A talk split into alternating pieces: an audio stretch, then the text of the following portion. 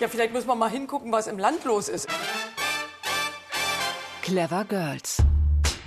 Rebellisch, feministisch, wegweisend. Augenblicklich fühle ich mich unbeschreiblich weiblich.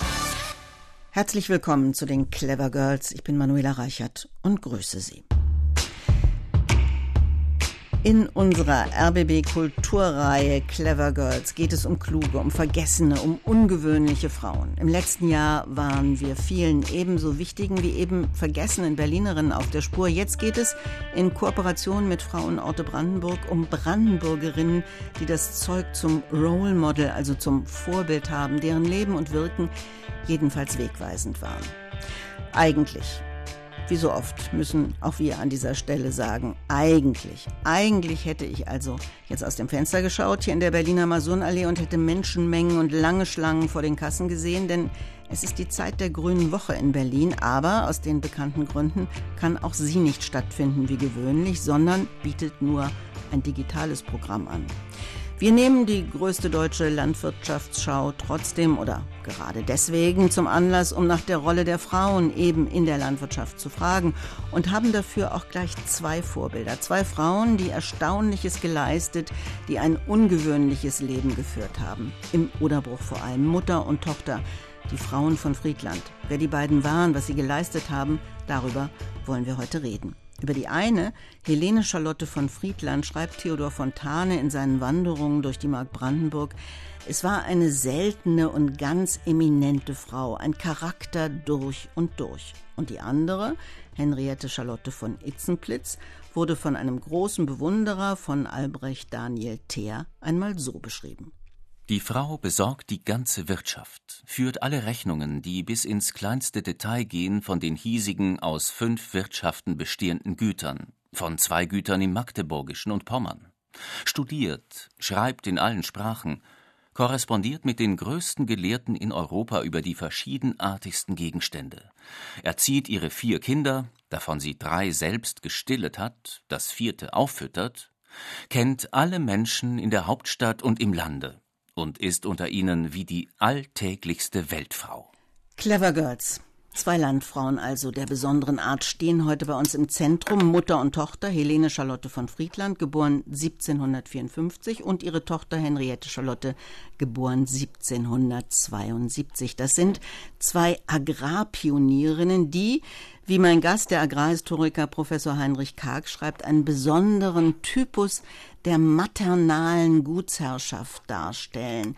Was war dieser Typus einer maternalen Gutsherrschaft? Was können wir uns darunter vorstellen? Im Kern ist es so, dass hier äh, die Tochter eines Gutsherrn in Brandenburg, also in Friedland am Oderbruch, eine ganze Herrschaft übernommen hat und dabei eine, kann man sagen, neue Einstellung entwickelte. Sie hat sich Kenntnisse erworben, um sowohl agrarwirtschaftlich als auch sozial diese Herrschaft, die aus äh, zehn Dörfern bestand, weiterzuentwickeln. Also man kann sagen, darüber werden wir ja noch reden, dass sie wirklich unglaublich viele neue Ideen auch umgesetzt hat. Sie, also Helene Charlotte von Friedland und dann auch ihre Tochter. Mein zweiter Gast lebt und arbeitet heute als Landwirtin im Oderbruch, René Frigge. Mit dem Hof Basta sind Sie heute doch, kann man sagen, nicht auch als so eine Art Pionierin tätig, oder? Ich würde das so sagen, dass ich persönlich mich nicht als Pionierin betrachten würde, aber so als Teil von einem Kollektiv und einer Bewegung, das so einen Pionierstatus hat, wie wir Landwirtschaft betreiben. Sagen Sie doch mal was über den Hof. Wer arbeitet da? Was produzieren Sie? Wie sieht die Landwirtschaft aus? Ähm, also wir leben und arbeiten im Moment zu fünft auf dem Hof und machen im Moment noch vor allen Dingen Gartenbau, das heißt Gemüse und produzieren für eine Abnehmerinnenschaft in Berlin für 150 Haushalte äh, Gemüse und seit diesem Jahr auch im Ackerbau, also Getreide und dergleichen. Und, auf ungefähr 20 Hektar. Und wie lange sind Sie schon da auf dem Hof? Also ich bin jetzt selbst seit letztem Jahr fest hier und die Gemeinschaft, das Kollektiv besteht seit 2013. In Deutschland sind rund 36 Prozent aller in der Landwirtschaft tätigen Frauen. Viele von ihnen haben heute auch Landwirtschaft studiert, aber mit nur 10 Prozent weiblichen Führungskräften im Agrarbereich hinkt Deutschland weit hinter dem EU-Durchschnitt von 28 Prozent hinterher. Das ändert sich aber gerade, habe ich den Eindruck. Also immer mehr junge Frauen übernehmen zum Beispiel die elterlichen Höfe. Kennen Sie denn, René Frigge, in Ihrem Bereich andere Landwirtinnen, andere Frauen? Sind Sie vernetzt? Da, wo ich mich weiterbilde und fortbilde, gibt es sehr viele Frauen und ich habe auch das Gefühl, fast mehr Frauen als Männer, die aktiv sich fortbilden in dem Bereich. Allerdings schon so richtig feste Hofübernahmen oder Frauen in Führungspositionen ist immer noch selten. Wobei ich schon auch ähm, andere Kollektive kenne, wo zum Beispiel nur Frauen gemeinsam arbeiten. Aber es ist weniger. Mhm. Wichtig sind doch da in jedem Fall auch ähm, Vorbilder, auf die man sich berufen kann, auch in der Landwirtschaft. Wir schauen also zurück nach vorn, wie immer mit den Clever mhm. Girls. Helene Charlotte von Friedland. Früh verheiratet, ebenso früh wieder geschieden. Ihr Mann hatte sie betrogen, sie hatte sich wohl auch geirrt, als sie in die Ehe eingewilligt hatte, in ihm was gesehen, was er nicht war. Jedenfalls kehrt sie mit 18 Jahren mit ihrem Baby auf die elterlichen Landgüter zurück. Astrid Flügge über Helene Charlotte von Friedland. Als Frau von Friedland führte sie die elf Güter von Kunersdorf zu einer mustergültigen Landwirtschaft, der selbst Männer wie der Landwirtschaftsreformer Albrecht Daniel Theer Respekt sollten. Was ihr wahrlich als einzige Tochter eines preußischen Generals nicht geben in die Wiege gelegt worden war, weiß der Historiker Reinhard Schmuck. Also erstmal war sie nach unglücklicher Ehe, heute würde man sagen, alleinerziehende Mutter. Das war gar nicht so einfach damals. Und einfach so einen neuen Mann zu holen, war in Adelskreisen gar nicht so auch nicht gar nicht so einfach. Das musste ja irgendwie alles stimmig sein wegen der Erbschaften und so weiter und so fort. Also sie blieb alleine und war auch vom Typ her jemand, der einen Mann eigentlich gar nicht brauchte, der nicht unbedingt darauf angewiesen war, dass ihr einer sagte, was sie machte selbstbewusst, schon mit 17, als die Ehe scheiterte, und äh, sich dann auf die Fahnen geschrieben, ich lasse das alles hinter mir, ich widme mich meiner Passion der Landwirtschaft, den Gütern. Vor allen Dingen, als ihr Vater gestorben war, musste sie hier in die Bresche treten, 1789. Und äh, als jemand, der genau wusste, was er tat und alles mit einem fachlichen Hintergrund machen wollte, fing sie an zu sammeln, zu lesen, sich zu bilden, alle Bildungsmängel, die sie bisher hatte, auszugleichen und hat sich von niemandem beirren lassen, war sehr selbstbewusst und hat all das hier in Kunersdorf begonnen, was wir heute so als Kunersdorfer Musenhof und als Hort der Kultur, also einen außerhalb der Residenz sich langsam herausbildenden Treffpunkt von Geistesgrößen der damaligen Zeit hier entwickelte. Vor allem aus Büchern, der damaligen Hauptwissensquelle neben dem Gespräch mit Fachleuten, schöpft die Frau von Friedland ihr Wissen. Systematisch baut sie die kleine Militärbibliothek ihres Vaters aus mit neuester Fachliteratur über alle Naturwissenschaften. Und im ausgehenden 18. und beginnenden 19. Jahrhundert passiert da viel. Die Tochter Henriette, die mit Peter Alexander Graf Itzenplitz einen hohen preußischen Staatsbeamten geheiratet hatte, erweitert die Bibliothek kontinuierlich. Auch weil sie eng mit dem Verleger Friedrich Nicolai verbunden ist, in dessen Nachbarschaft die Itzenplitz im Winter in Berlin wohnen.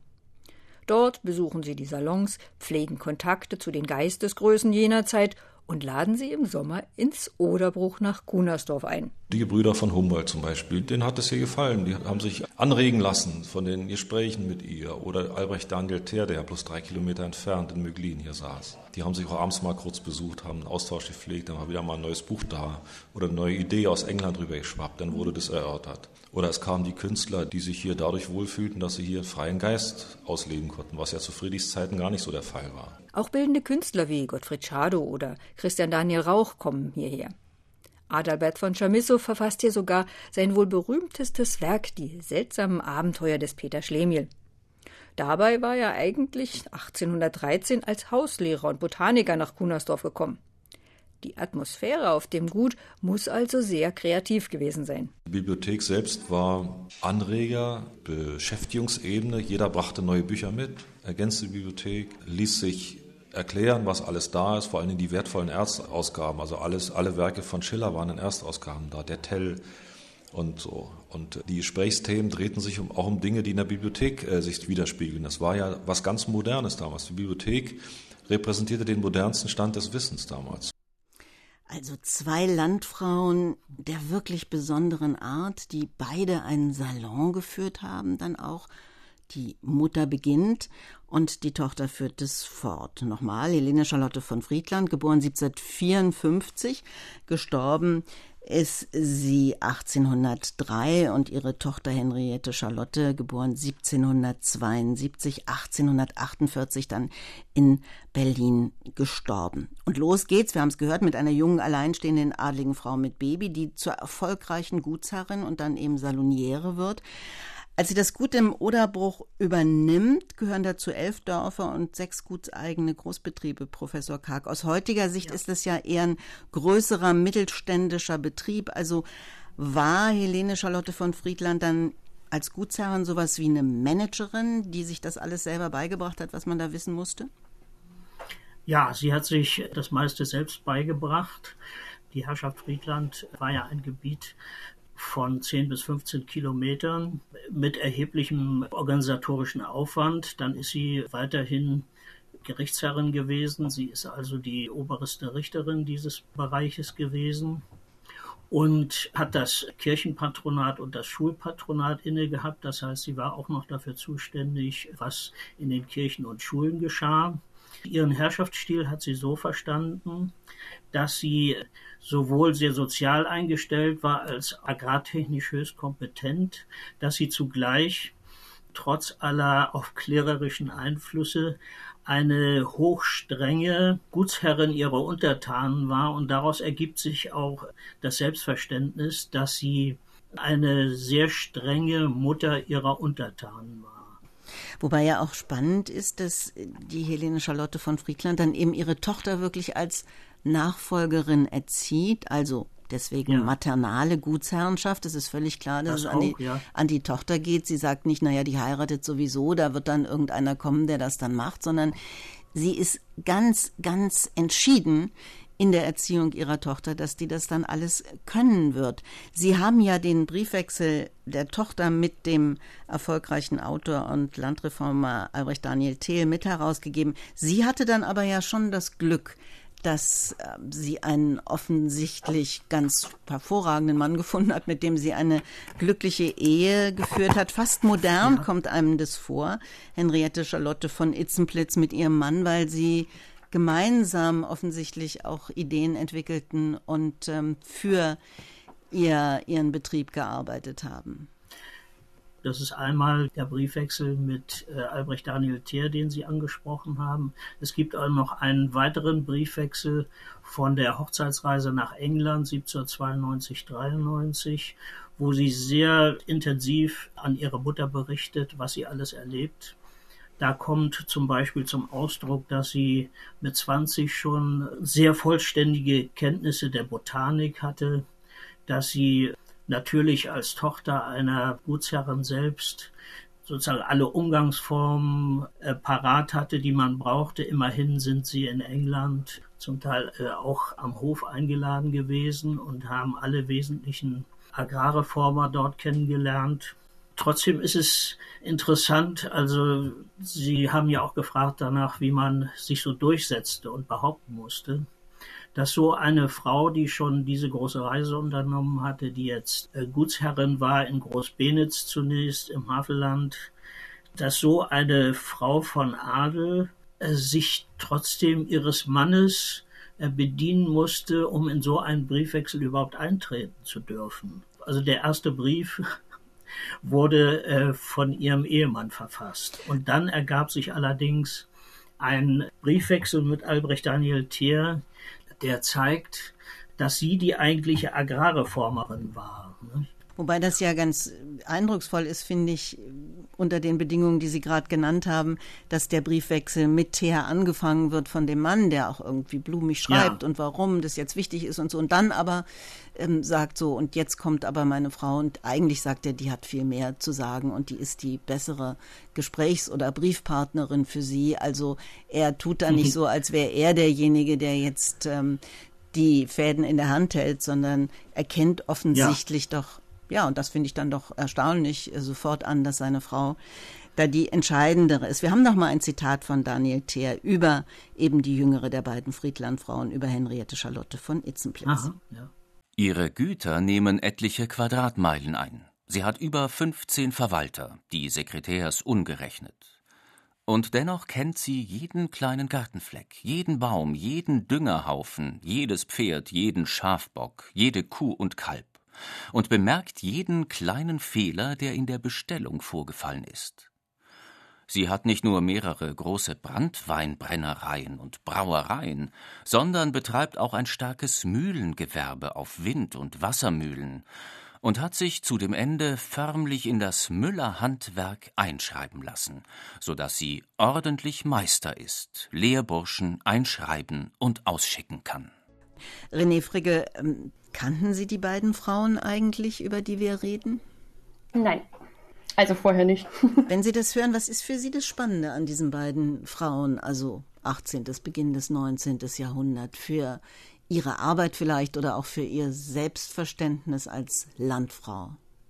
Also erstmal fällt es mir relativ schwer, viele Parallelen zu sehen, weil es einfach eine ganz andere Art des Wirtschaftens und Lebens ist und mhm. sie ja doch einfach zwei männliche Rollenbilder als Frauen eingenommen haben und das irgendwie etwas ist, was ich oder wir hier versuchen ganz anders zu machen und irgendwie Rollenbilder aufzulösen.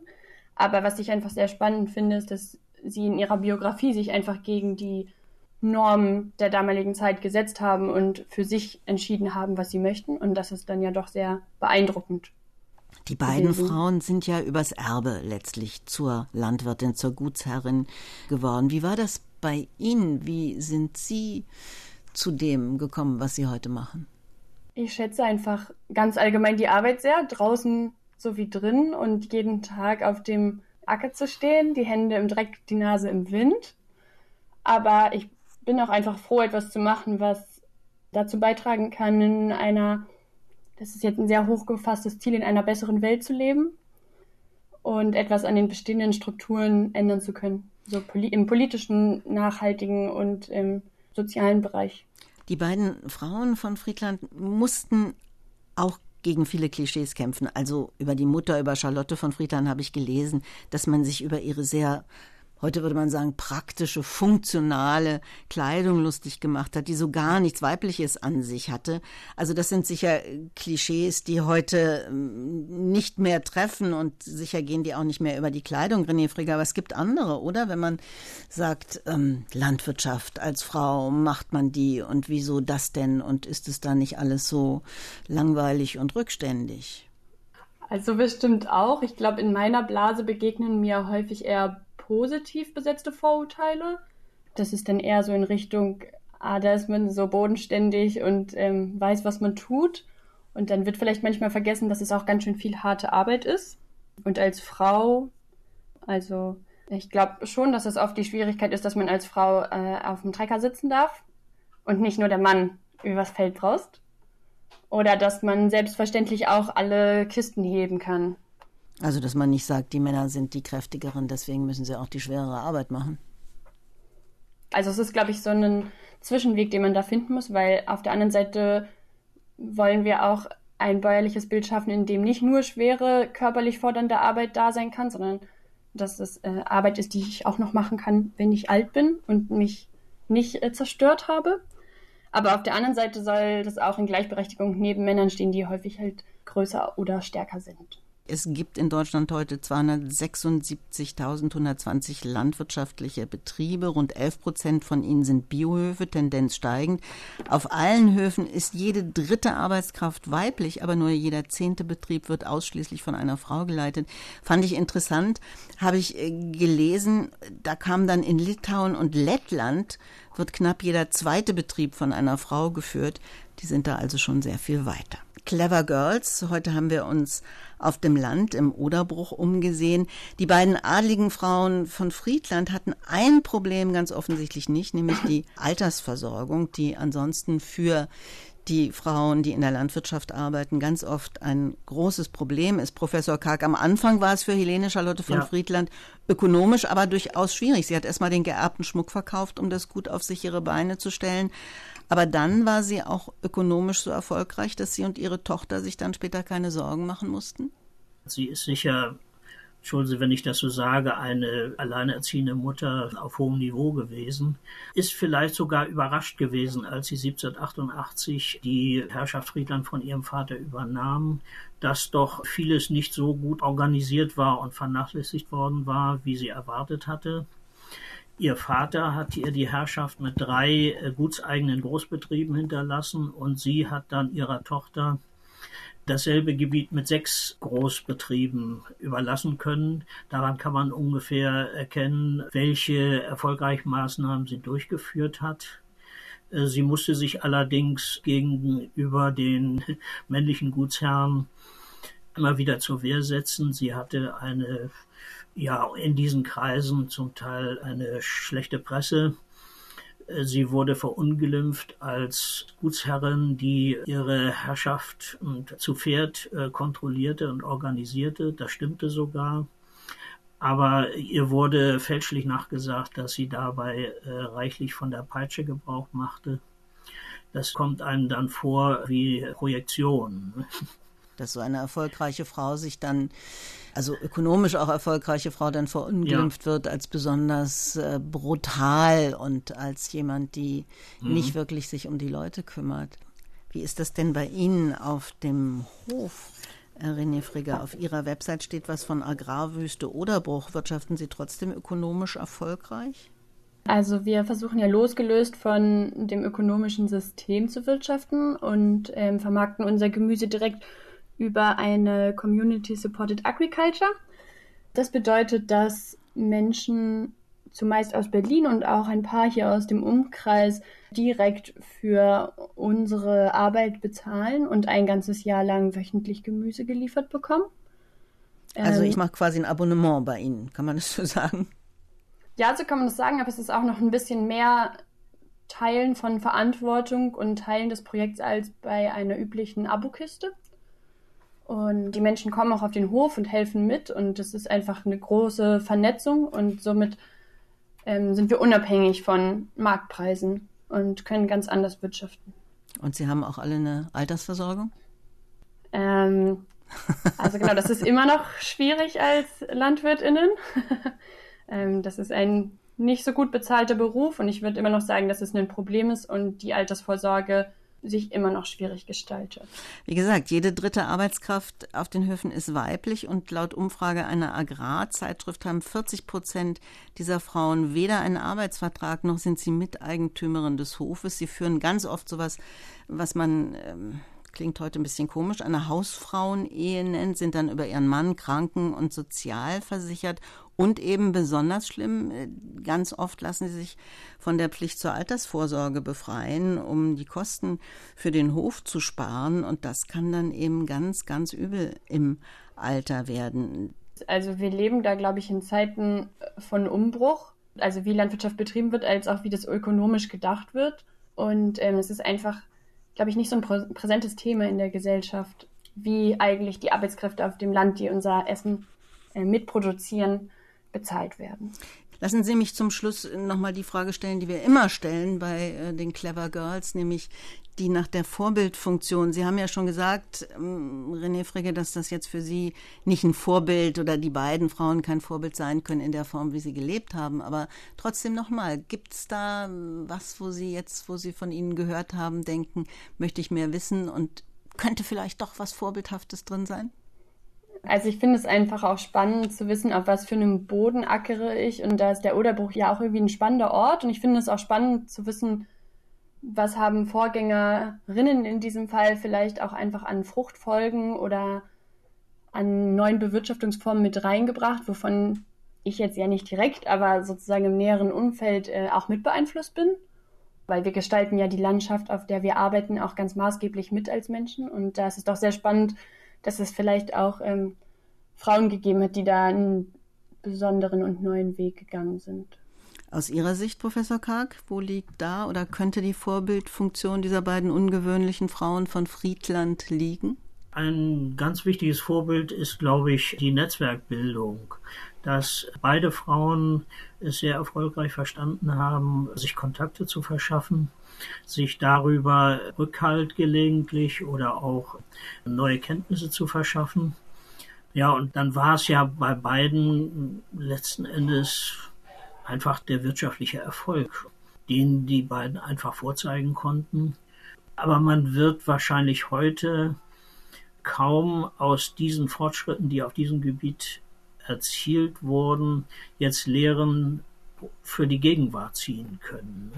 Wobei, man könnte ja sagen, diese beiden historischen Brandenburgerinnen haben schon was Vorbildhaftes, denn in ihrer Zeit haben sie Bildung und Landwirtschaft zusammengebracht, erfolgreiches Agrarmanagement und selbstbewusstes weibliches Leben. Es gibt übrigens einen äh, ja. Roman, der Frau von Friedland heißt, also ist lange her, dass der erschienen ist, man kann ihn noch antiquarisch bekommen ähm, oder in der Bibliothek 78 in der evangelischen Verlagsanstalt in der DDR erschienen. Den fand ich wirklich enorm aufschlussreich. Eva Hoffmann Aleit, Frau von Friedland ja. heißt der mhm. Roman und ist offensichtlich ja auch sehr, sehr gut recherchiert. Die Autorin war Pastorin, sie war Autorin und sie war offensichtlich auch ähm, biologisch, gärtnerisch sehr gebildet. Also wenn die eine oder der andere Lust hat, sich da weiter mit zu beschäftigen, dann mal gucken, ob man das irgendwo dieses Buch noch auftreiben kann. Ich bedanke mich bei meinen Gästen, bei dem Agrarhistoriker Professor Dr. Heinrich Karg und bei René Fricke vom Hof Basta im Oderbruch, einer landwirtschaftlichen Kooperative, die,